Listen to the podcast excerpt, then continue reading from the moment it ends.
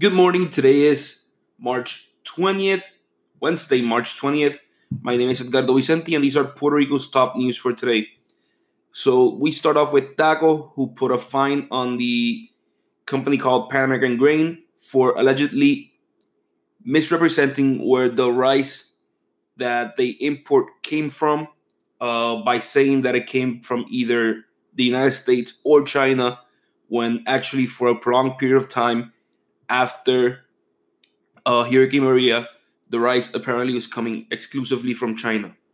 Uh, this was first talked about in Jay's program when he analyzed rice in Puerto Rico because people were saying that it was plastic. It did not turn out to be plastic. Jay said that it maybe was just different eh, because it came from a different area of the world than what consumers here are used to.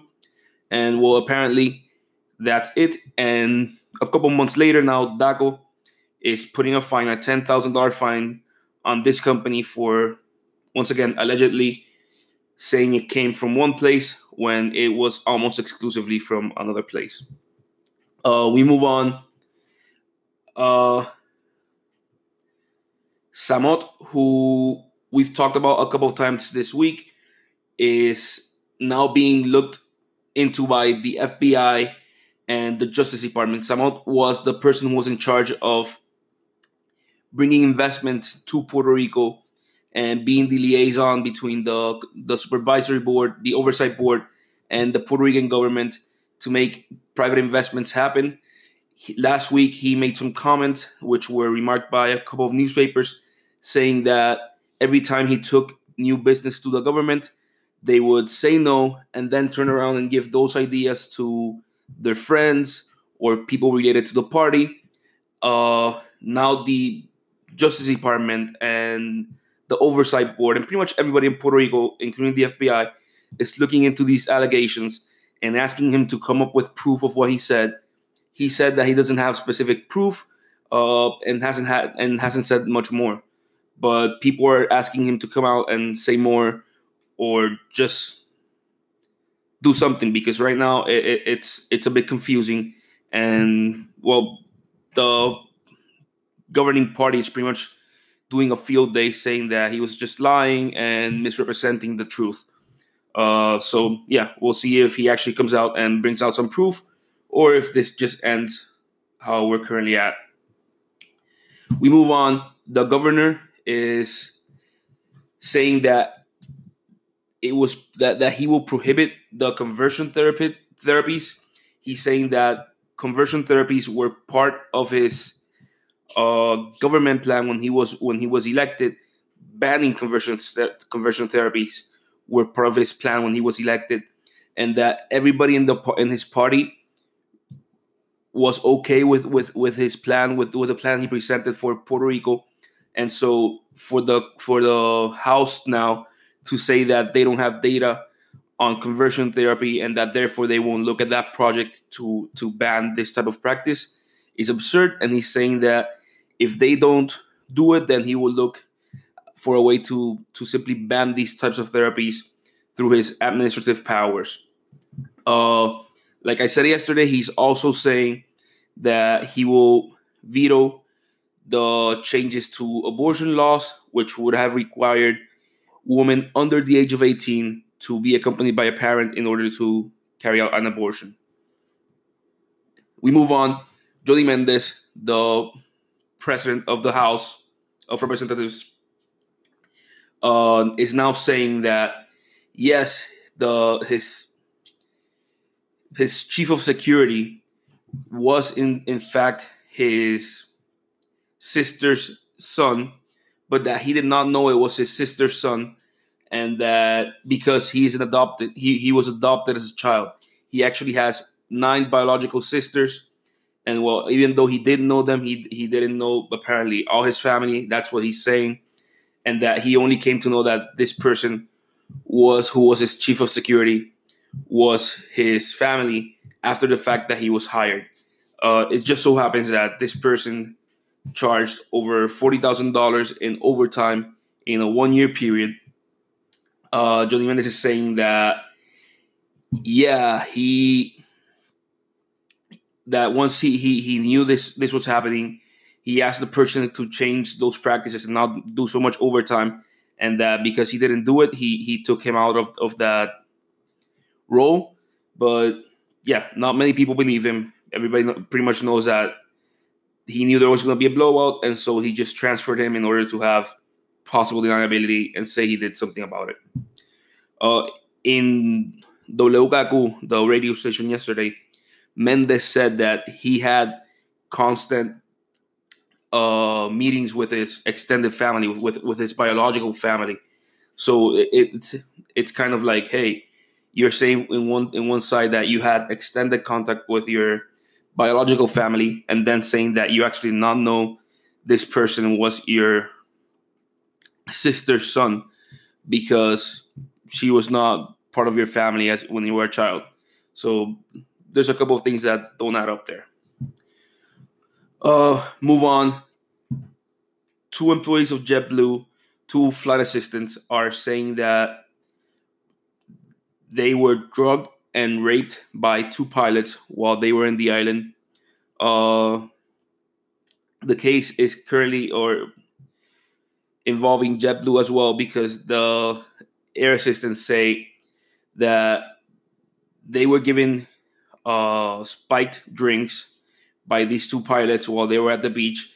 That they don't remember anything after the drink, after having the, the two beers, and that then they woke up while they were being raped uh, by these two guys. The the flight assistants say that they told the company about what happened, but the company did nothing, and so they are now coming out and and suing the company and the two pilots for damages.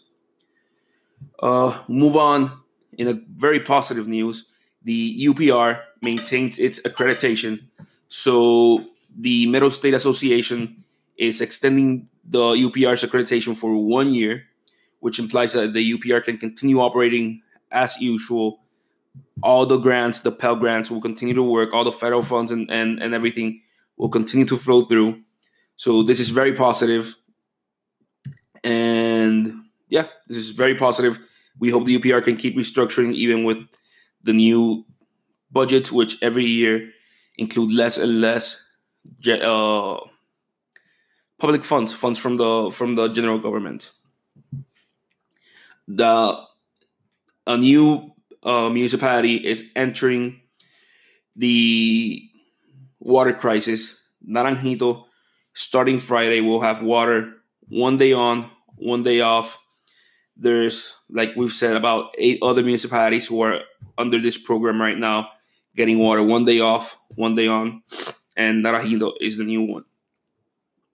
Um, the Department of Education, Julia Kelleher, is asking for $1.2 billion extra, an additional $1.2 billion for her budget in 2020.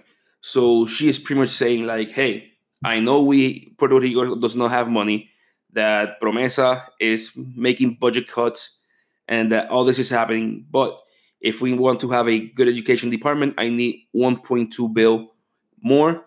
Uh, and she's saying, I am just stating this so that the general public knows that that this is what we need, and that the discussion can be had, and so that the people can say if they want to spend the money here or they want to spend it somewhere else. So I think that's a pretty good move and being pretty transparent, just saying, hey, this is what we need. If we don't have this, we're going to stay with the current system that we have, which is not very effective. But the, the actual people of Puerto Rico should know how much it, it, it costs to have a good system, how much they need, and decide if they want to spend the money there or they want it somewhere else.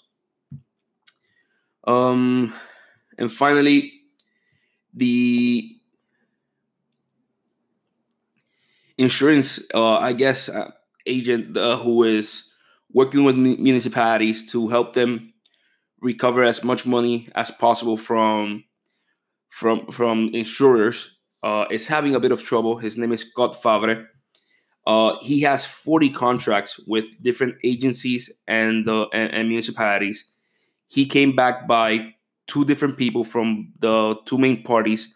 And when he went to a PNP municipality, he took one lobbyist with him. When he went to Popular Municipalities, he took another lobbyist with him, and he got 40 contracts to analyze and report back to insurers what these municipalities had lost because of Maria.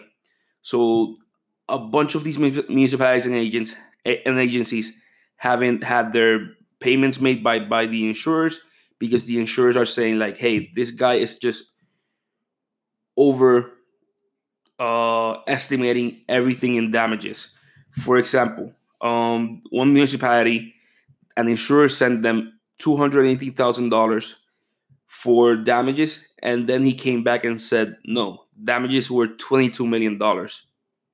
Uh, this was so absurd that even the municipality said, hey, it's okay, don't send us any more money. This sum is just absurd. So yeah, even the municipalities are saying like, yeah, this guy is just overcharging and overestimating everything. Um, apparently, Fabre has uh, four uh, uh, querellas, um, which are people people complaining against him in the security commi- in, in the commission of insurance.